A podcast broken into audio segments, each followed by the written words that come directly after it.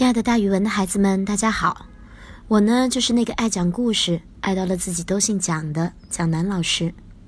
今天我要给大家讲的成语故事叫做“闻一知十”。这个成语是说，听到一点就能理解很多，形容善于类推，非常聪慧。子贡是孔子最得意的弟子，很有才干。孔子周游列国，子贡随着他一块儿去。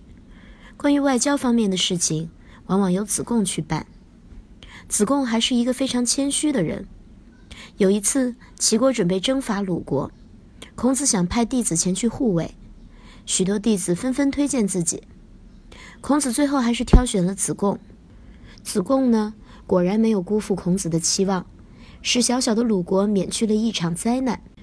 尽管如此，孔子还觉得子贡比颜回要差了一些。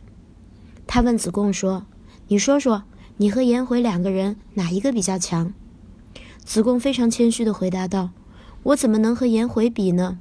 颜回听见一分就能知十分，我却听见了一分，只能猜到两分。”原文是：“回也闻一以知十。”孔子听后也同意子贡的话，并且感叹道：“你是不如他，我也不如他呀。”根据子贡的这一段夸奖颜回的话，我们总结出了“闻一知十”这样一个成语，表示听到一点就能推出十点来，也就是说，听到一点就能推知很多，说明人聪明，善于推理。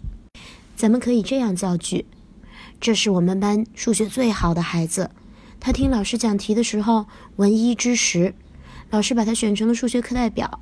让他把他清晰的思路给我们讲一讲呢。好了，孩子们，那今天的成语故事就给大家讲到这儿，蒋老师跟大家明天见哦。